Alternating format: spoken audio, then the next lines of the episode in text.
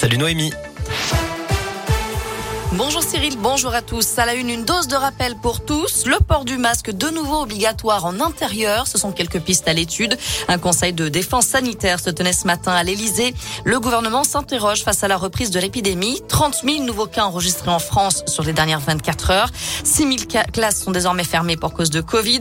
Pour le moment, seuls les plus de 65 ans et les plus vulnérables doivent recevoir une troisième dose de vaccin à partir du 15 décembre pour que le pass sanitaire reste valide. Karim Benzema condamné à un an de prison avec sursis et 75 000 euros d'amende. L'attaquant des Bleus était reconnu coupable de complicité de chantage dans l'affaire de la sextape de Mathieu Valbuena. Les avocats du Lyonnais ont donc immédiatement fait appel de cette décision. Des peines allant de 18 mois avec sursis à deux ans et demi de prison ferme ont été prononcées contre les quatre autres prévenus. Dans l'actu locale également, cette matinée sous haute tension à la Guillotière, le quartier était bouclé ce matin. Jean-Marc Morandini a présenté une émission en direct sur CNews, tournée dans ce quartier du 7e arrondissement de Lyon, avec pour invité l'élu d'extrême droite Jordan Bardella. Des riverains en colère ont réservé un comité d'accueil. Des insultes ont même été entendues. Trois Dalton, membres du collectif de rappeurs, ont envoyé des mortiers en direction de l'élu Rassemblement National.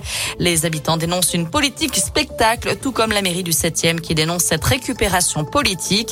D'autant que l'arrivée de 30 CRS en renfort dans le quartier semble avoir fait baisser les trafics et la vente à la sauvette. Je rappelle qu'un précédent numéro de cette émission de CNews tournée à Drancy a été soupçonné d'avoir diffusé un témoignage truqué et l'animateur Jean-Marc Morandini a été renvoyé hier devant la justice dans une affaire de corruption de mineurs. Retour à Lyon avec cette aire de covoiturage inaugurée ce matin sur le quai Gaëton. La mairie du deuxième avait proposé un autre site près de la gare Perrache. Elle dénonce un projet hors du temps qui a conduit selon à la suppression de 75 places de stationnement. Et puis fini les terrasses chauffées. La ville de Lyon interdit désormais les chauffages extérieurs pour les terrasses des bars et des restaurants, considérés comme une ineptie écologique. Dans le reste de l'actu, Nicolas Hulot quitte définitivement la vie publique. Accusé de viol et d'agression sexuelle, il se retire de la vie politique et quitte la présidence de sa fondation.